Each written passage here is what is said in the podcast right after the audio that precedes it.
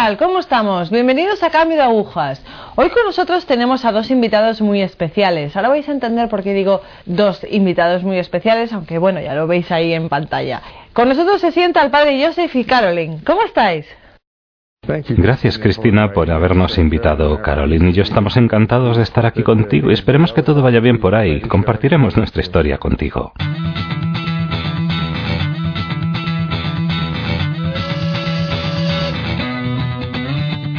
¿Podéis contarnos un poco de vosotros y de vuestra familia?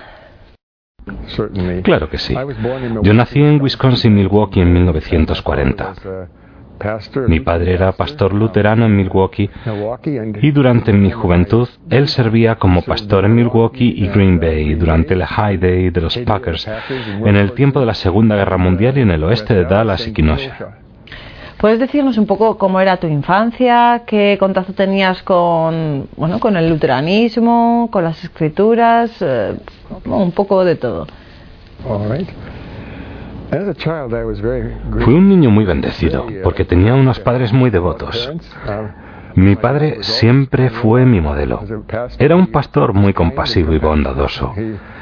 Predicaba el Evangelio estupendamente y lo vivía muy bien. Servía en parroquias bastante grandes sin casi ayuda y se dedicó mucho a sus fieles.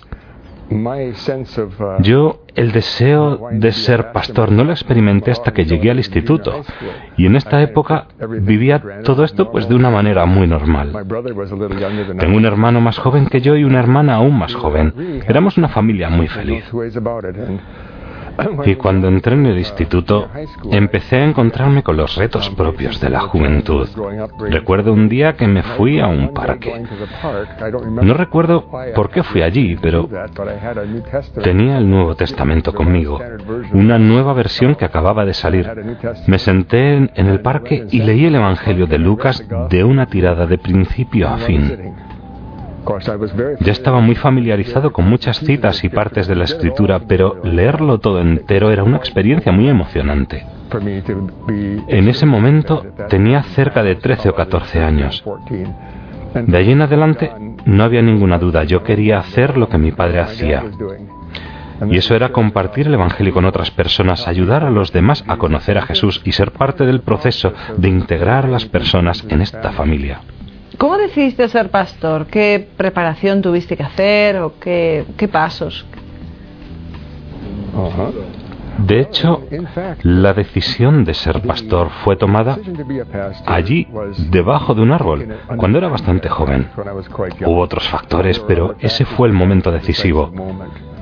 Y confirmé esta decisión cuando empecé a dar catequesis a adolescentes que eran un poco más jóvenes que yo. Les di catequesis durante dos años. Eran de 12 a 15 chicos. Me llenaba muchísimo enseñarles.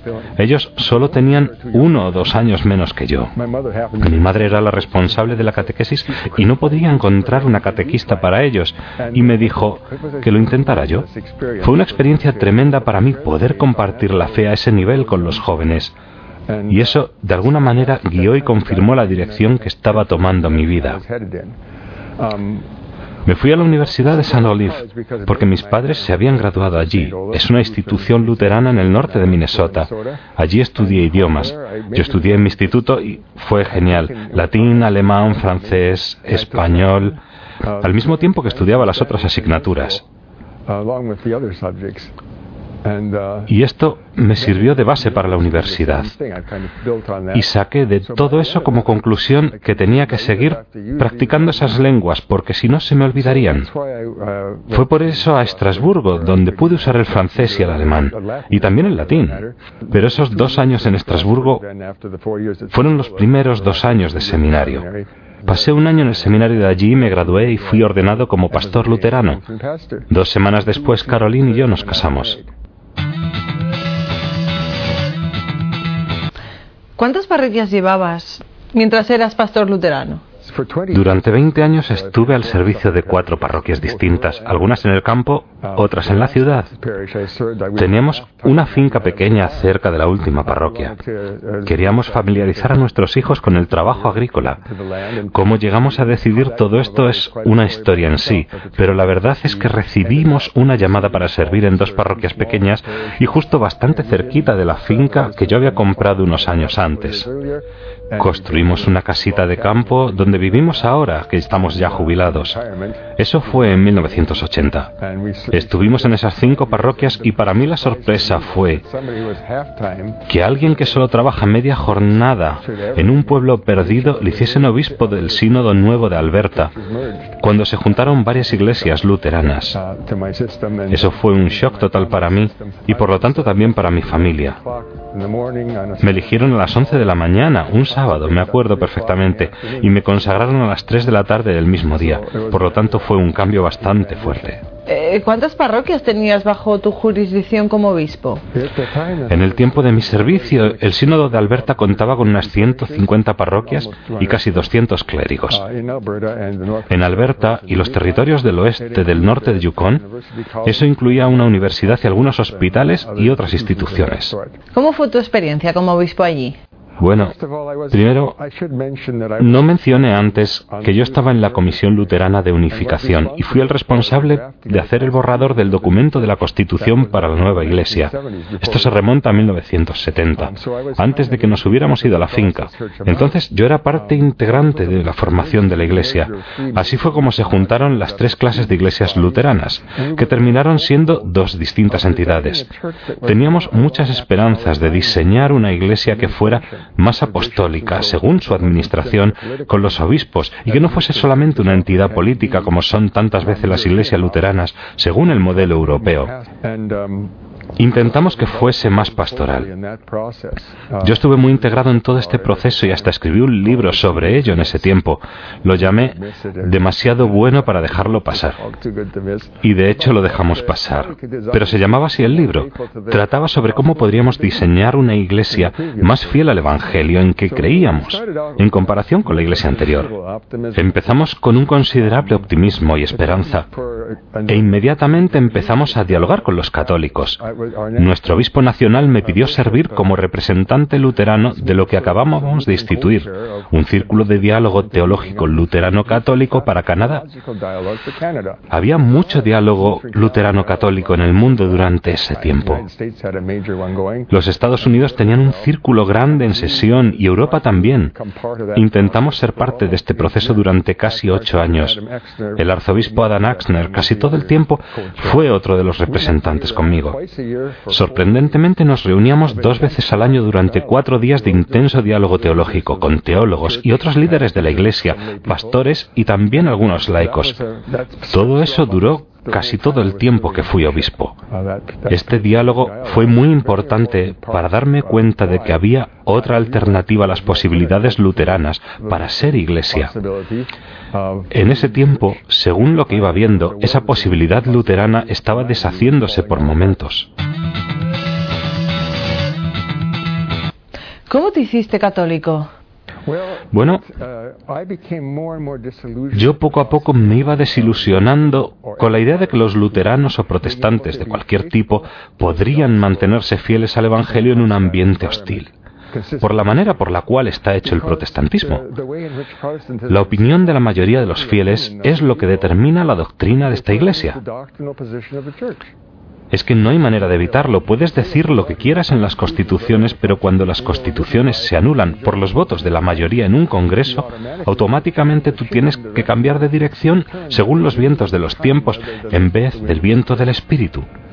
Y yo empecé a apreciar que a pesar de los problemas que la Iglesia Católica haya tenido con el paso de los años, siempre ha tenido una guía y aún en las más fuertes contrariedades ha estado fija en mantenerse fiel. Sabemos que ha habido algunos fallos, pero la mayoría de las veces ha funcionado así de bien.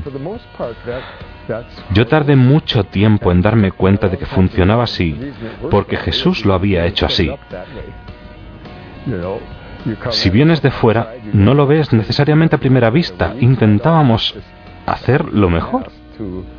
Allí me pidieron una vez diseñar una manera de evitar que una entidad luterana a la que yo pertenecía pudiese tomar decisiones rápidas que la comprometiesen solo porque la mayoría de la gente la había votado. Yo lo intenté una y otra vez, a través de la gente, luego a través de los líderes, y es que fue imposible. La cosa es que cuando la gente ya tiene poder, como dijo un obispo, es imposible ya quitarles este poder. Luego empecé a pensar que nadie diseñaría la Iglesia Católica como es hoy. Tenía que haber sido hecha así por el Señor desde el principio y luego hecha realidad en el mundo, porque nadie lo hubiera hecho así, tal como es hoy, como modelo para el funcionamiento de una iglesia. Y es que funciona como conjunto mejor que cualquier otra cosa. Para ti, para tu ambiente, para tu familia, ¿fue difícil la transición a la vida católica? Mi dificultad personal fue el tema de mis relaciones con la gente. Fue así, tanto en la familia como en la comunidad de la iglesia donde yo servía. Creo que cuando yo dimití no les fue fácil asumirlo. No voy a entrar mucho en los detalles de todo esto, pero fue porque yo perdí mi fe en que la Iglesia luterana se podía mantener fiel a sus propias enseñanzas en medio de un ambiente hostil. Yo ya tenía bastantes razones para apoyar ese pensamiento y son temas que son problemáticos. La opción de mantenerse firme con el tema del aborto, aun enfrente de las feministas radicales, por ejemplo, o, mantener un entendimiento claro sobre lo que es el matrimonio verdadero, con todas las presiones que está sufriendo nuestros días. Y yo no podía aguantar participar en algo que yo veía como una apostasía que iba en aumento. La apostasía se define como un alejarse de la fe verdadera, una defección de la fe. Um, Había gente que me echaba la culpa diciendo, ¿por qué no te mantenías en la lucha hasta conseguirlo? Pero no tiene sentido seguir luchando cuando llegas a creer interiormente que la iglesia a la que tú sirves es incapaz de defenderse a sí misma contra esas cosas. Aunque todavía no lo entendía del todo, pero me di cuenta de que no teníamos defensa contra la cultura que nos rodeaba y sus normas, y que esa cultura estaba invadiendo a la iglesia y que ésta estaba haciendo suya esa agenda. Fue el proceso de entrar a la Iglesia Católica? ¿Tuviste que pedir permiso a Roma o cómo es? Eso es interesante. Déjame concluir diciendo que la cosa más difícil para mí no fue la decisión de ser católico.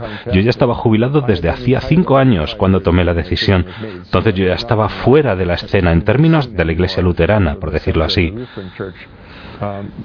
Pero en términos de mi familia fue algo mucho más difícil.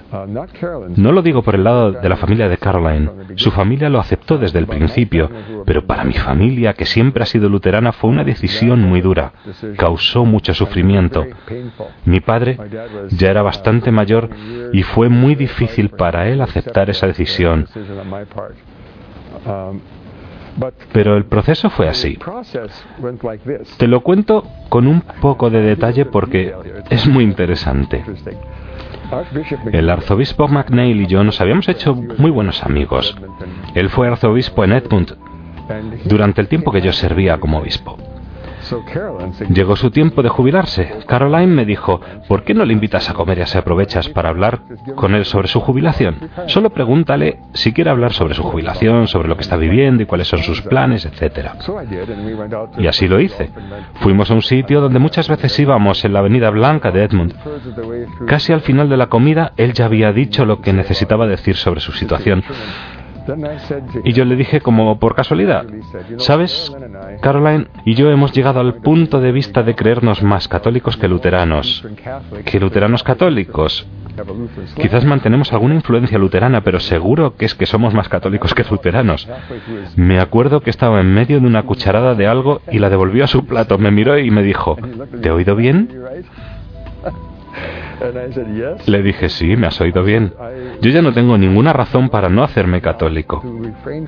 No tengo más compromisos que me impidan esa realidad. De hecho, llegados a este punto, me lo está exigiendo mi conciencia. Él se quedó callado unos momentos. Luego me dijo, si la iglesia determinara que quisiera que tú fueras sacerdote, permitido por el Santo Padre, ¿Tú estarías dispuesto a hacerlo? Yo tenía 58 años en ese momento. Para él yo era como un chaval. Yo le dije que sí. Si así lo decidiese la iglesia. Yo no iba a empujar el tema, pero si fuera decisión de la Iglesia, yo estaría encantado de hacerlo. Entonces, esto tardó como nueve años para que la Iglesia llegara a tomar esta decisión. No ayudó el hecho de que yo fui obispo. También hubo cambios también en el personal. Vino el arzobispo Cullings, que ahora es el cardenal Cullings, y nos hicimos muy buenos amigos, pero él fue muy cuidadoso con todo el proceso. No me conocía tanto como el otro obispo, así que le llevó más tiempo, pero fue algo muy bueno, algo muy bueno el que durase tanto tiempo. Ganamos mucho con ser laicos durante esos siete años en una parroquia pequeñita. Así aprendimos muchas cosas. Leímos juntos el catecismo de principio a fin. Leímos muchas más cosas que uno no hubiera tenido tiempo de leer y absorber siendo activo en el ministerio sacerdotal. ¿Cuándo fuiste ordenado sacerdote católico? En 2007, sí. Fui ordenado diácono en el 2006 por el arzobispo de Moe, quien fue un instrumento. También tengo que decir que cuando la documentación tuvo que ir a Roma, él se la dio personalmente al cardenal Ratzinger, y pidió una respuesta con los dosieres que se ponen a este tipo de cosas. Él le dijo, la recibirás dentro de seis meses. Y exactamente seis meses después, el arzobispo de Mo recibió una llamada del cardenal Ratzinger que le dijo que había enviado una carta por correo. Hemos dado la aprobación para empezar los trámites. Eso fue algo muy importante. Una de las cosas interesantes aquí fue algo que yo realmente aprecio. El cardenal Ratzinger dijo, para empezar, tienes que tener el acuerdo total de tu mujer. Luego, tienes que saber que tu vocación primaria es de marido y padre y que tu vocación secundaria es de sacerdote. Entonces no podrás servir en el sacerdocio de tal manera que descuides tu vocación de padre y de marido. Pensé para mí mismo, ¿qué sabiduría y sensibilidad tan increíbles? Porque para mí eso era el problema más grande.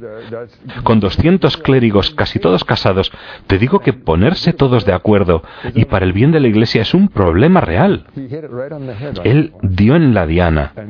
Y yo, conociendo a Caroline, sabía que no había problema. A pesar de que nueve de cada diez veces tenemos problemas. Para ti realmente, ¿qué es lo más enriquecedor de ser sacerdote católico? Lo que descubrí con tantos años de diálogo es que casi todos los católicos, incluso los que eran mis compañeros de aquellos años de diálogo, piensan que los luteranos conservamos el sacerdocio de algún modo. No piensan que lo hemos perdido. Hay algo que nos dice que los protestantes lo tienen que tener también de alguna manera. Y se da por sentado que tenemos cosas que realmente no tenemos. Cosas que son casi universales entre católicos, laicos y clérigos, pero no. Y por eso es tan fácil para muchos católicos mirar a un protestante y no verlo de verdad. El protestantismo como tal es muy reduccionista y se ha cerrado la puerta a muchísimas experiencias y riquezas católicas. El misticismo, la tradición de los místicos, toda la tradición mariana, los santos, todo lo que es la Iglesia Universal. Todo eso, ellos no lo tienen, no están ahí, lo tienen ausente. Y por otro lado, también cuando los protestantes miran a los católicos, su tendencia es a decir, bueno, con tal de que tengan esas cosas básicas, el resto es irrelevante. Así es como los protestantes reducen la experiencia católica a mucho menos de lo que es en realidad, y los católicos tienden a extender la experiencia protestante a mucho más de lo que en verdad es. Y eso hace el diálogo muy difícil cuando tienes el conjunto de esos dos malentendidos entre los que quieren hablar. ¿Qué significa para ti ahora ser católico? Ahí quería llegar yo. Yo quiero dejar muy claro que creo que la definición católica, bueno, es la definición católica de la Iglesia. Reconocen que en muchas iglesias protestantes hay una forma de la Eucaristía que es real pero imperfecta.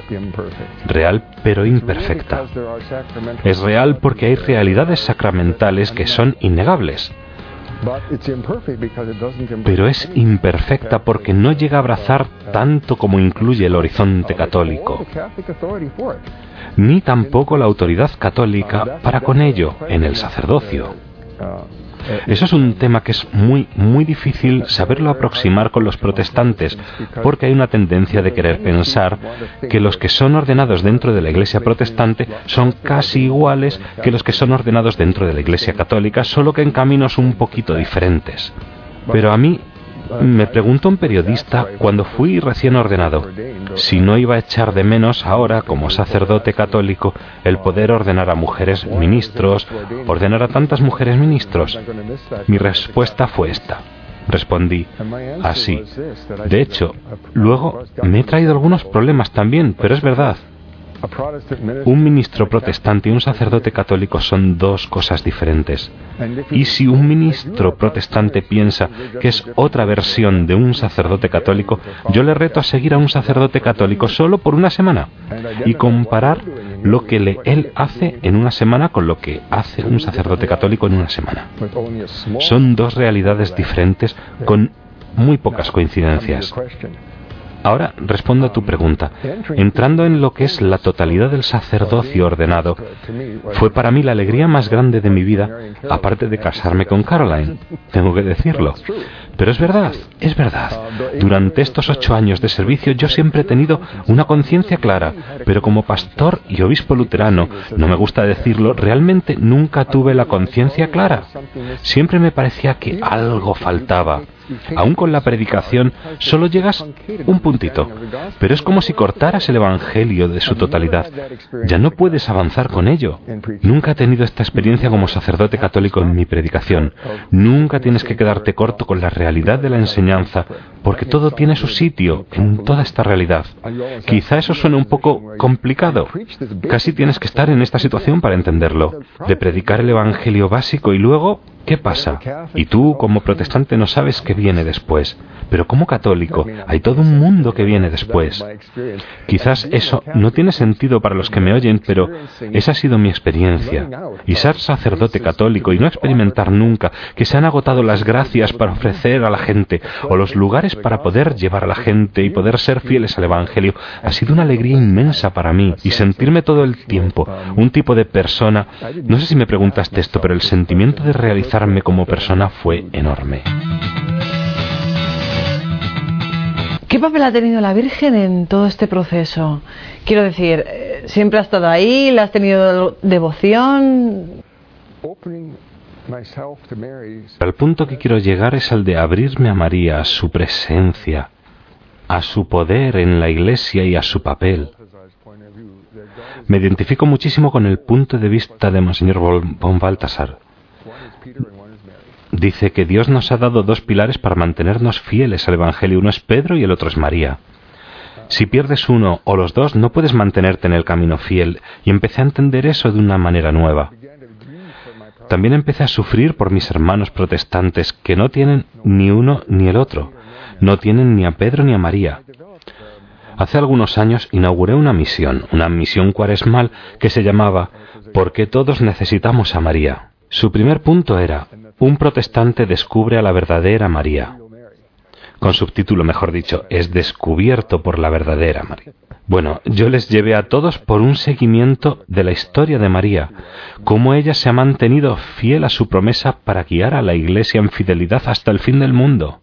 ¿Qué les dirías a esos católicos que toman a la ligera su, su fe, o bueno, que han sido luteranos en algún momento y que ahora son católicos? ¿Qué, ¿qué le dirías? Sí, yo me dirijo bastante a ellos en el libro que escribí, El don del amor, porque después de ser católico un poco tiempo, me di cuenta de que muchos católicos están totalmente perdidos para darse cuenta de los tesoros que Dios les ha dado como católicos, y que no se dan cuenta de que es un tesoro único, y la presunción de pensar que los demás lo tienen también es falsa, es jugar a lo irreal. No es como parte del patrimonio de la raza humana, Debe serlo, pero no lo son. Yo creo que los católicos que...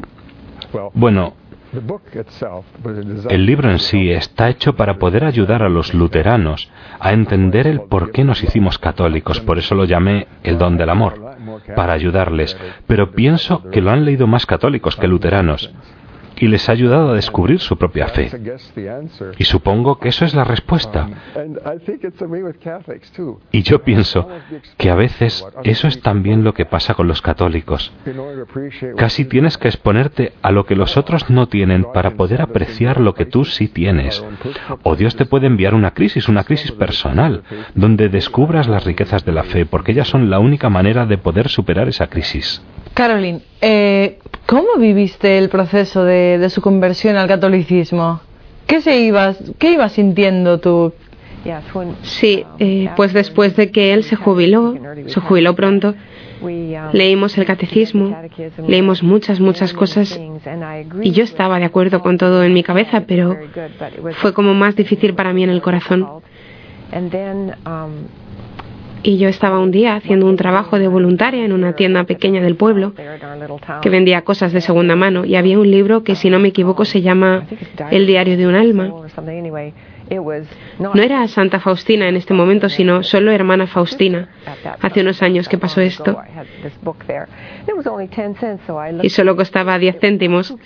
Así que miré para asegurar que no era algo extraño o raro. Tenía el imprimatur y también el otro, el Nilostar.